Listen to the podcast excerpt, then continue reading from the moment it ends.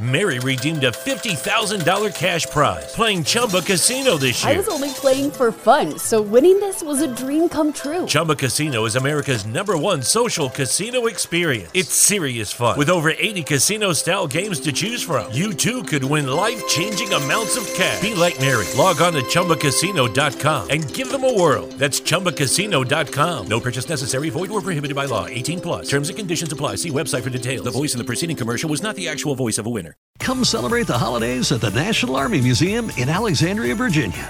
Jump in the VR simulators to ride Santa's jet powered sleigh or fly over frozen landscape in the Great Glacier Race. Enjoy special deals and discounts at the museum store and cafe every Saturday in December from 3 to 5. And bring your out of town friends and family too because admission and parking are free. Celebrate the holidays at the National Army Museum. A full list of holiday fun is at usarmymuseum.org. That's usarmymuseum.org.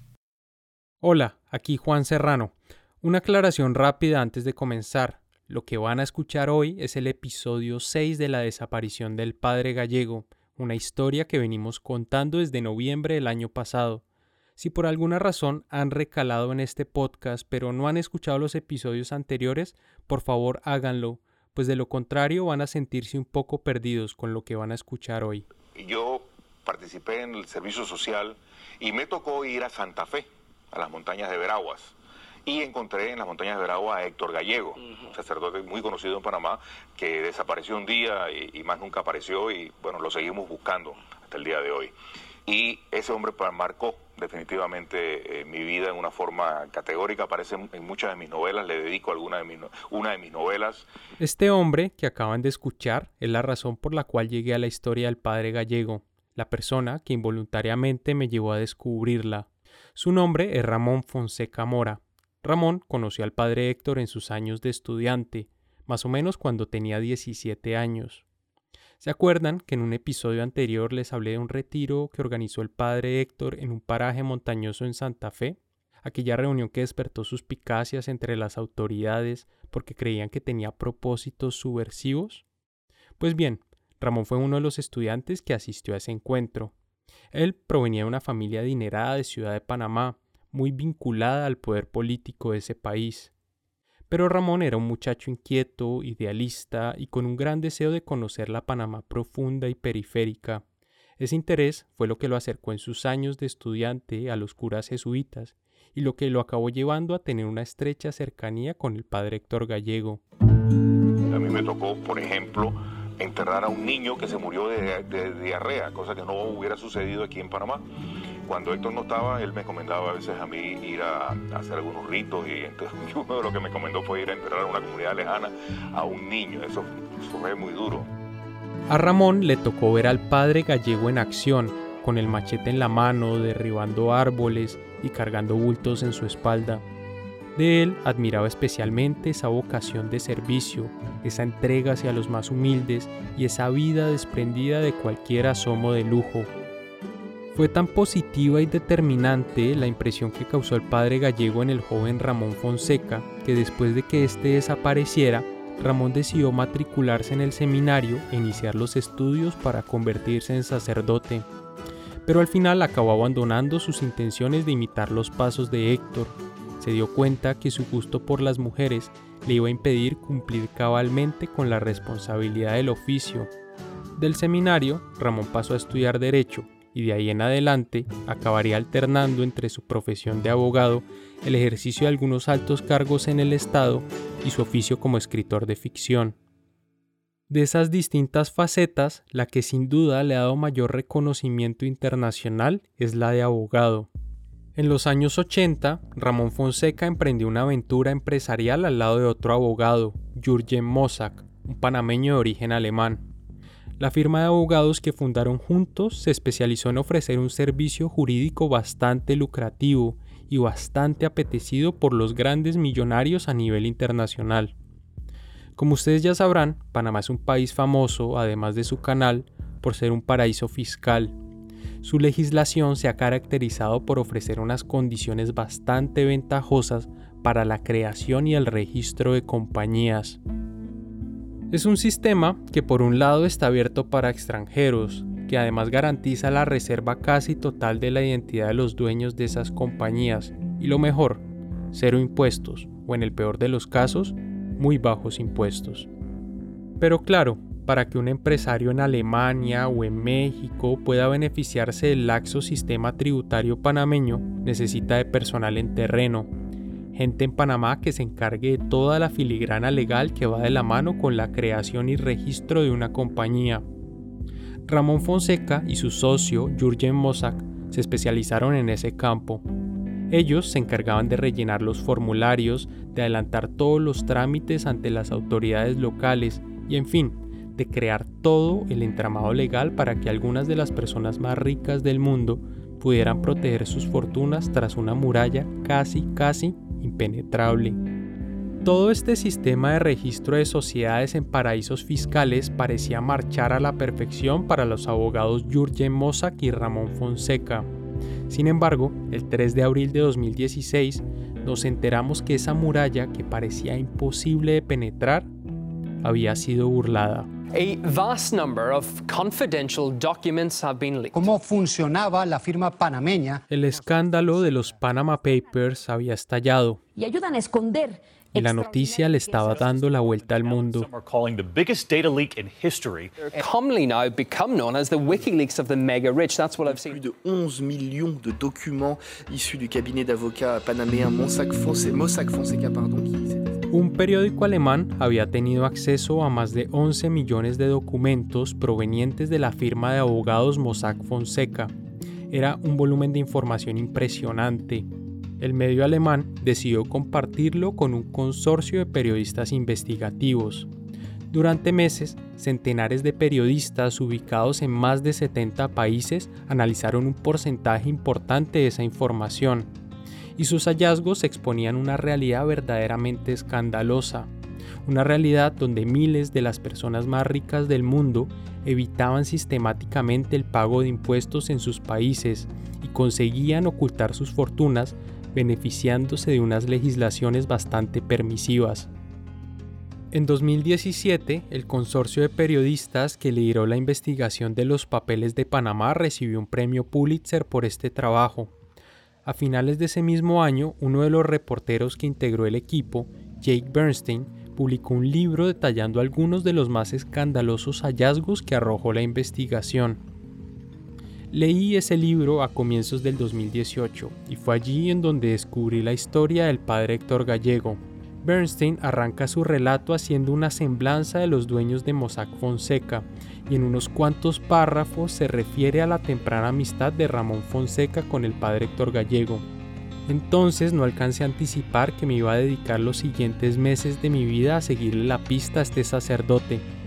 Pero de entrada me llamó la atención la paradoja de Ramón Fonseca, la historia de un hombre que en su juventud había abrazado ideas de justicia social, pero que luego en su vida profesional se había convertido en un actor importante de una industria que para decirlo de manera benévola, contribuye a preservar las brechas entre ricos y pobres.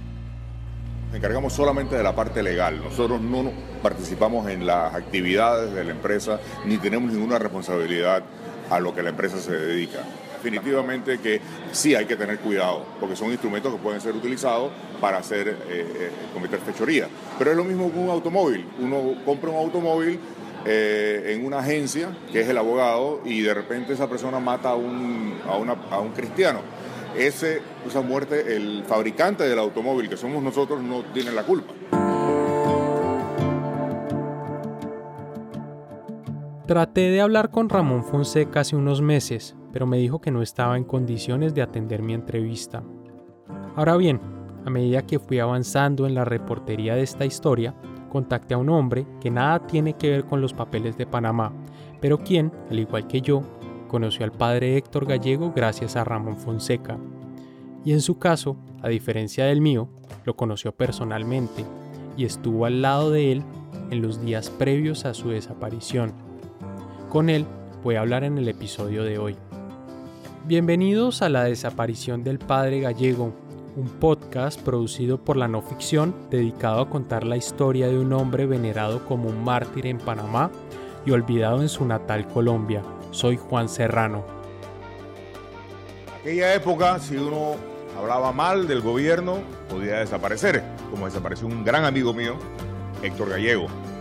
Un día lo vimos, al día siguiente no lo vimos. Eran dos funcionarios del G2 que supuestamente le estaban preguntando sobre el rancho quemado, pero eh, lo que estaban era viendo eh, sus movimientos y dónde estaban. ¿Y por qué no cogieron a, a Magallón? Porque Magallón sí estuvo en el operativo. Y Magallón dijo, a mí me meten preso y yo sí cuento todo desde arriba hasta abajo, yo sí los aviento a todos. Sexto episodio. Los días finales. Yo soy amigo de, de Ramón Fonseca desde los primeros eh, grados de la escuela. La persona que escuchan es Diego de Ovaldía. Diego conoce a Ramón desde que era un niño. Ambos estudiaron en el Colegio La Salle de Ciudad de Panamá y aunque en algún momento dejaron de compartir salón porque Diego se pasó a otro colegio, la amistad entre ellos se mantuvo. Los dos congeniaban muy bien, eran jóvenes aventureros, soñadores, sensibles a todas las ideas de cambio social que circulaban en la América Latina de finales de los años 60. Eh, Ramón entró en el, en el seminario a estudiar uh, sacerdocio, para que veas la, el, el, grado que había de conciencia y de eh, deseos de, de, hacer algo por el país, por, por nuestra patria. Mientras Ramón se quedó estudiando en Panamá, Diego se fue a vivir a Estados Unidos e ingresó a ingeniería en la Universidad de Nueva York. De todas maneras, los dos no dejaban de mantenerse en contacto. Como un año estando yo en la universidad, recibí una carta de él en la que me, cuenta, dice, Diego, he conocido a, un sacerdote, eh, hemos ido a un paseo a, la montaña, eh, ha sido fantástico, está haciendo una labor magnífica en el área de Santa Fe. Cuando regreses, me gustaría presentártelo. En el verano de 1971, Diego viajó a Ciudad de Panamá para pasar la temporada de vacaciones. Dio la casualidad que su estancia coincidió con una visita que el padre Héctor hizo a la capital. Fue una visita de tres días, la última que Héctor hizo antes de desaparecer. Principalmente había ido para asistir a un curso sacerdotal, pero de paso sacó tiempo para distraerse un rato y reencontrarse con amigos. Una noche, por ejemplo, se fue en compañía de un sacerdote americano a ver la película griega llamada Z, ganadora de varios premios Oscar, y la cual, curiosamente, cuenta una historia de represión en una dictadura militar. También, durante esos días en la ciudad, el padre Héctor se vio con Ramón Fonseca. Ramón aprovechó a su vez para presentarle a su gran amigo. Eh, Ramón me llamó y dice, Héctor va a estar en la iglesia de Guadalupe eh, y entonces eh, fui allá y me lo presentó. Ahí estuvimos conversando. De entrada hubo una buena química entre los dos. La primera impresión de que una, era un sacerdote muy sencillo. No es ese sacerdote, digamos, que te impresiona así como que te... sino que más bien era como una amistad que uno sentía inmediatamente. Una, una persona abierta, eh, sonriente, es más, lo invité a un almuerzo en mi casa, eh, que él fue. Eh, mi mamá le preparó un almuerzo, invitamos a otros amigos, eh, si es que ahí lo conocimos un poquito más, más como persona. Quizás cabe anotar aquí algo, y es que Héctor buscaba en ese momento acercarse a los estudiantes universitarios de Panamá, su propósito era llevar a que jóvenes inquietos como Ramón o como Diego se interesaran por los problemas del campo de su país y asumieran un compromiso de trabajar porque las cosas mejoraran. Estamos tratando también de que, de que el movimiento de Veragua se vincule a, a otros movimientos que hay en el país. En la entrevista que concedió por esos días en Ciudad de Panamá, Héctor expresó su interés de ampliar ese grupo de estudiantes que ya había comenzado a trabajar con los campesinos de Veraguas. Algunos universitarios de aquí de Panamá, estudiantes, eh, tuvieron la oportunidad de convivir, tuvieron la oportunidad de intercambiar y de ellos, ellos ver, diríamos, la, el enfoque o la conciencia que tienen los campesinos y esto contribuyera a, que el movimiento de universitarios, a que la conciencia de los estudiantes aquí en Panamá se reafirme y, y comience a crecer no solamente en el grupo que ya está comprometiéndose, sino que se adhieran nuevas personas y se fortifique el movimiento universitario. Ese interés precisamente de enrolar a más jóvenes a sus iniciativas sociales en Santa Fe explica la propuesta que Héctor le hizo a Diego al poco rato de haberlo conocido. De repente me dice, Diego, eh, ¿quieres acompañarme allá a Santa Fe? Yo le digo, por supuesto. Diego se preparó para el viaje como si estuviera próximo a emprender la gran aventura de su vida. A un tío suyo le pidió prestado un jeep para ir hasta Santa Fe y moverse por la zona. Empacó también una cámara Pentax y tres lentes profesionales, uno de ellos con mirada telescópica. Además, dentro de una cajita, metió un puñado de balas calibre 22. Antes de, ir a Santa Fe, yo le pregunté a Ramón eh, qué, necesitaban allá. Él me dijo, no, no necesitan mucha cosa. Eh, lleva un machete, me dice, lleva un machete y lleva, ellos tienen un, rifle 22 corto que usan para cazar de vez en cuando. Entonces, bueno, mi papá es un gran tirador, era un gran tirador y tenía siempre toda clase de balas. Para completar el cuadro del aventurero slash soñador, Diego se dejó crecer la barba y llevó consigo una boina. También empacó varios libros para leer por las noches. Yo pensaba que iba a ser un viaje de, dos meses o un mes eh, por el interior. He llevado varios libros eh, sobre, sobre la economía de Panamá. Y también un amigo me había, cuando supo que me iba al interior, que iba a estar con el padre Héctor, me prestó, mira, aquí tengo un libro del Che Guevara. El domingo 6 de junio, Diego viajó hacia Santiago, la capital de la provincia de Veraguas. Héctor llegó de manera separada y le dio el encuentro allí.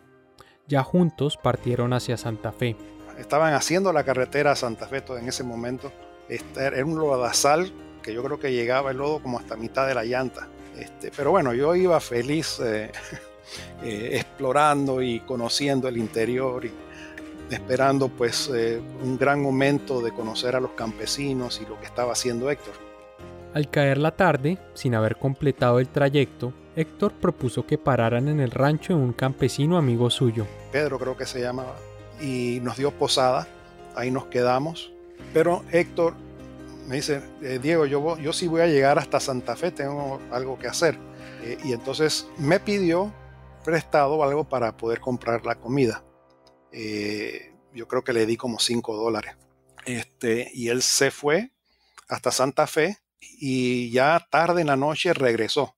Y yo le pregunté, pero ¿y cuánto tiempo tomó llegar? Dice, bueno, como 45 minutos. Digo, hombre, si me hubieses pedido, yo te llevo en el jeep. A la mañana siguiente, lunes 7 de junio, Héctor tenía previsto iniciar una mini gira por distintas comunidades. La primera en el recorrido era el Carmen, una comunidad no muy lejos de donde estaban. No muy lejos, aclaro, bajo los estándares de Héctor, pues en realidad quedaba varios kilómetros. Parte del trayecto, Héctor y Diego lo hicieron en el jeep y luego caminaron durante cerca de una media hora. En medio de senderos selváticos, Diego tuvo la posibilidad de hablar con calma con el padre Héctor. Le preguntó por su familia. Y, me habló de Nubia, de Vilma. Me contó que le habían, le habían mandado unas cartas. También aprovechó para indagar más sobre sus posiciones políticas y su visión de la iglesia. Una de las preguntas que le hice eh, fue que, qué le parecía el comunismo. Le pregunté. Y él me dice, no, que él, él él rechazaba esas tendencias extremistas de izquierda. Eh, no estaba de acuerdo con Camilo Torres. Eh, él estaba de acuerdo con el capitalismo, pero que había que luchar por una sociedad más justa. El taller de concientización en el Carmen no habría tenido nada excepcional de no haber sido por dos cosas que ocurrieron ese día. La primera tiene que ver con un detalle que en su momento pareció menor, ¿Se acuerdan que Diego le había prestado 5 dólares a Héctor la noche anterior para comprar su comida? Pues bien, ese día, al cabo del taller, mientras almorzaba en Sancocho con los campesinos, Héctor apartó un momento a Diego del grupo para pagarle la deuda. Cuando estábamos ahí eh, hablando ya informalmente todo el grupo, él como que me jala al parte un poco y me dice, Diego, aquí están tus 5 dólares. Y me dio eh, unos dólares y, una, y unas monedas. ¿no?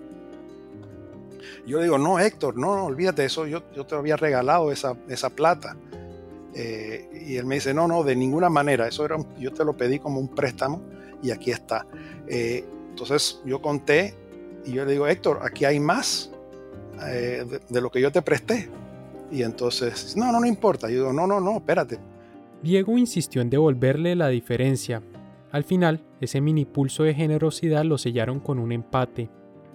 Diego se metió la mano en el bolsillo, sacó unas monedas, curiosamente, entre las que sacó, había una moneda que brillaba sobre el resto. Era una moneda de tiraje limitado, conmemorativa del cincuentenario de la independencia de Panamá y Colombia. Entonces se fijó y vio la moneda, esta brillante, la agarró y vio y dice, ah, una moneda conmemorativa de la independencia de Panamá de Colombia. Y entonces me dice, no, dame esta, esta moneda, ya eh, eh, con esto me quedo. Se la mete al bolsillo y, en ese, y me dice, por esta moneda me van a encontrar. Yo, yo me quedé, esto, ¿de qué estás hablando? Y no me dijo más nada. Este episodio de la moneda, que como digo pareció menor en su momento, iba a cobrar especial significado décadas más tarde. Sobre él volveré en un episodio futuro de este podcast. Al otro hecho llamativo que tuvo lugar esa tarde en el Carmen me referiré después de la pausa. Hola amigos, sé que muchos de ustedes han disfrutado escuchando la desaparición del padre gallego. En la no ficción nos encanta contar este tipo de historias, de largo aliento, sorprendentes y conmovedoras al mismo tiempo. Pero para seguirlo haciendo necesitamos recursos. Por eso quiero pedirte que nos apoyes. Puedes donar desde 2 dólares a través de una plataforma llamada Patreon, Patreon. Simplemente entra a patreon.com slash la no ficción a cambio de tu contribución, recibirás mensualmente contenidos exclusivos y otros beneficios especiales. Con lo que vale un café o una cerveza, harás posible que sigamos descubriendo y contando buenas historias. De nuevo, para donar, visita patreon.com slash la no ficción. Muchas gracias.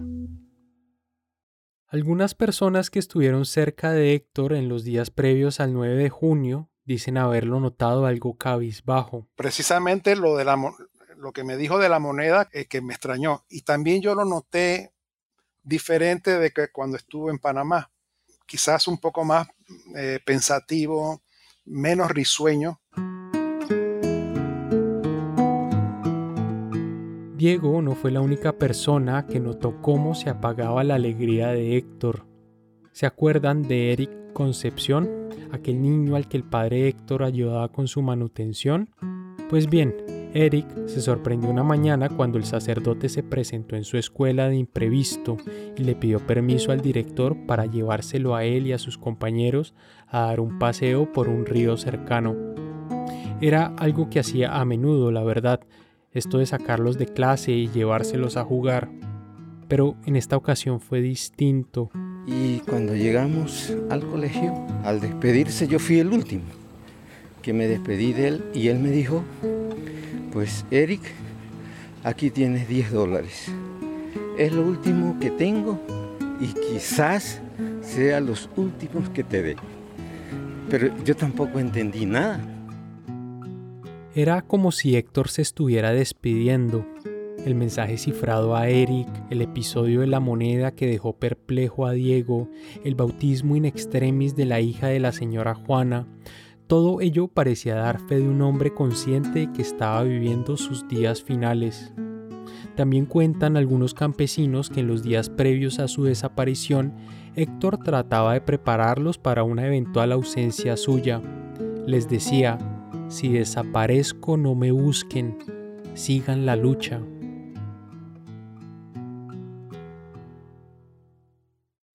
Naturalmente que los campesinos no querían bajo ninguna circunstancia que el párroco saliera de sus vidas. Incluso, al ver los peligros que estaba corriendo, habían optado por tomar algunas precauciones. La advertencia que había es que no se diga dónde está Héctor. Ah, eso, eso tenían como esa instrucción. Sí, claro, había una instrucción que no, cuando Héctor andaba así, andando en los lugares que no se dijera dónde estaba Héctor. Como por precaución. Por precaución, ya nosotros también estábamos, eh, habíamos advertido pues eh, a, los familiares que no dijéramos dónde estaba Héctor en un momento dado. Pero a pesar de esa advertencia, hubo alguien que la mañana del mismo lunes 7 cometió una imprudencia. Dos hombres llegaron en un jeep a la sede de la cooperativa en la cabecera de Santa Fe. Uno, el más alto y fornido, traía puesta una camisa celeste. Su nombre, Melbourne Constantino Walker. A su lado estaba Eugenio Magallón, un hombre blanco, gordo y bajito. Aunque los dos ese día iban de civil, en realidad eran agentes de la fuerza pública, más exactamente agentes del G2, la inteligencia militar que en ese entonces estaba bajo el mando de Manuel Antonio Noriega.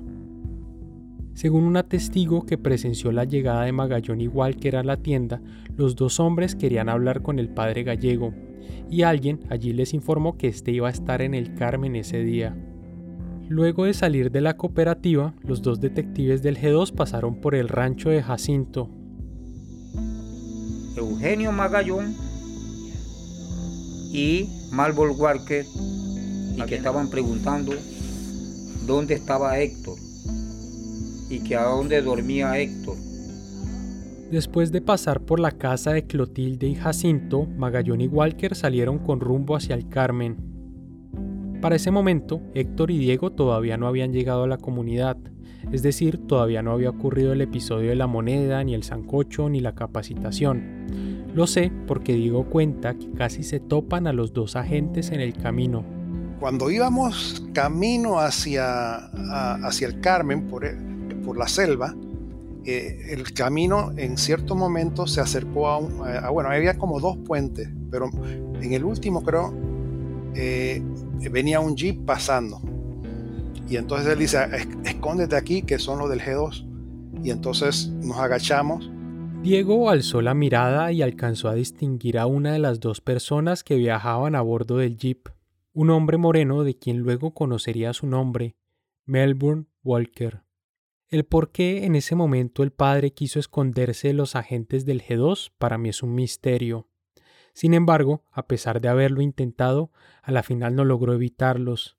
Ya en el Carmen, Walker y Magallón fueron a buscarlo. Ponte que, que la, la reunión era como en un lote que estaba cercado eh, y, la, y, la, reunión era en un rancho más, más adentro. Entonces los G2 llegaron hasta el punto donde estaba la cerca y lo llamaron. Entonces eh, él fue solo sin, y pidió que nadie más lo acompañara.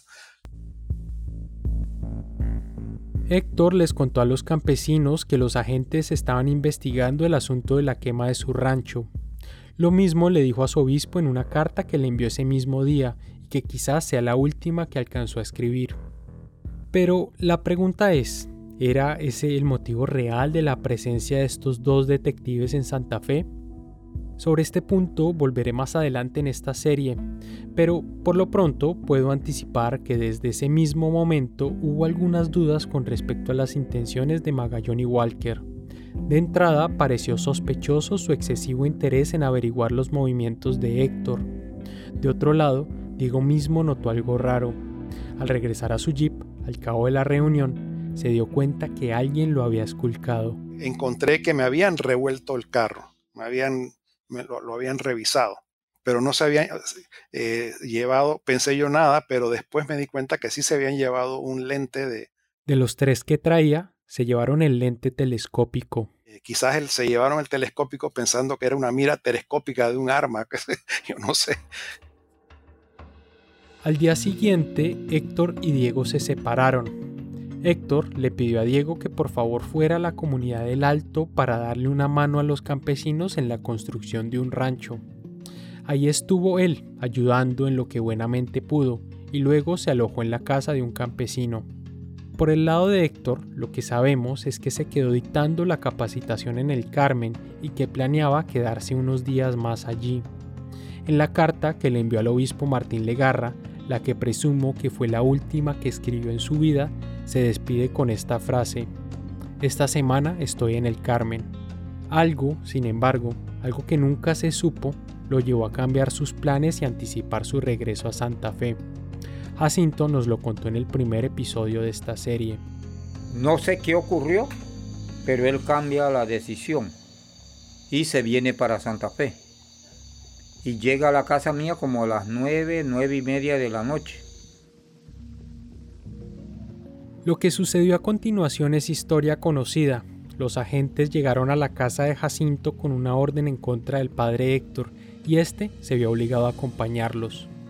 La noticia de que a Héctor se lo habían llevado a la fuerza no tardó en esparcirse por los campos de Santa Fe.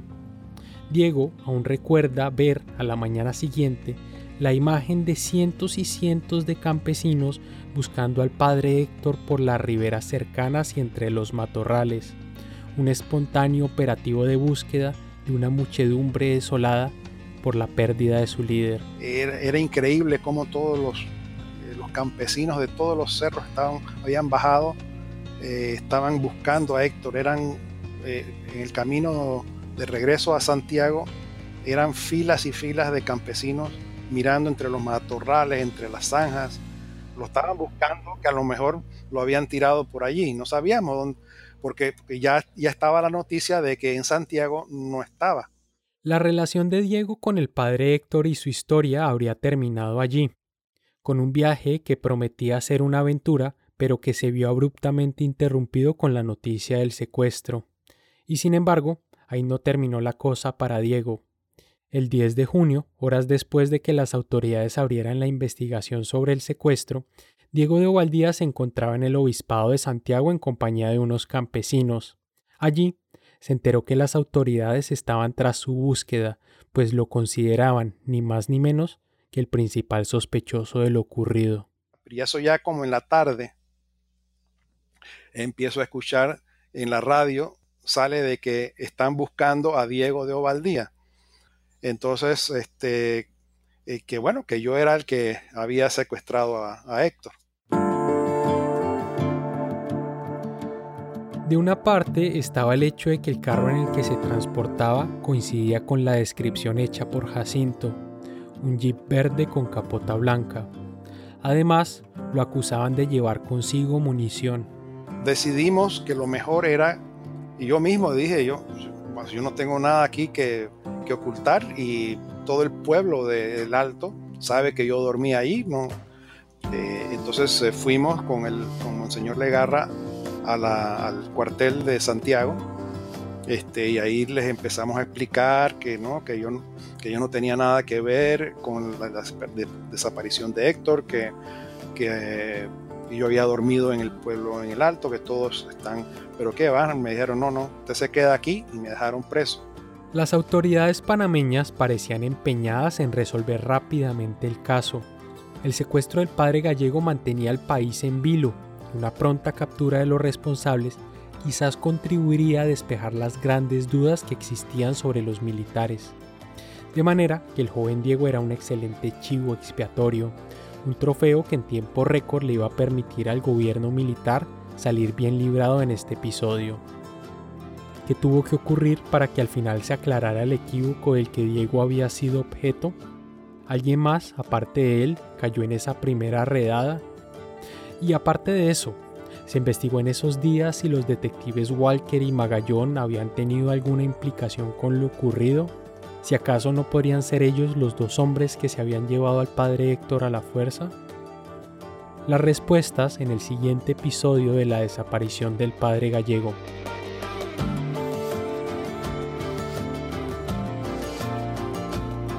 La desaparición del padre gallego es escrita y dirigida por mí, la edición y el diseño de sonido está a cargo de Daniel Díaz.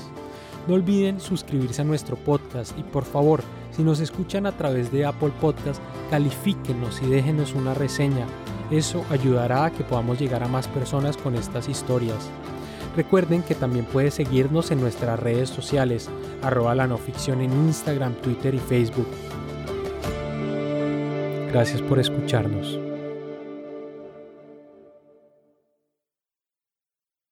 Mary redeemed a $50,000 cash prize playing Chumba Casino this year. I was only playing for fun, so winning this was a dream come true. Chumba Casino is America's number one social casino experience. It's serious fun. With over 80 casino style games to choose from, you too could win life changing amounts of cash. Be like Mary. Log on to chumbacasino.com and give them a whirl. That's chumbacasino.com. No purchase necessary, void or prohibited by law. 18 plus. Terms and conditions apply. See website for details. The voice in the preceding commercial was not the actual voice of a winner.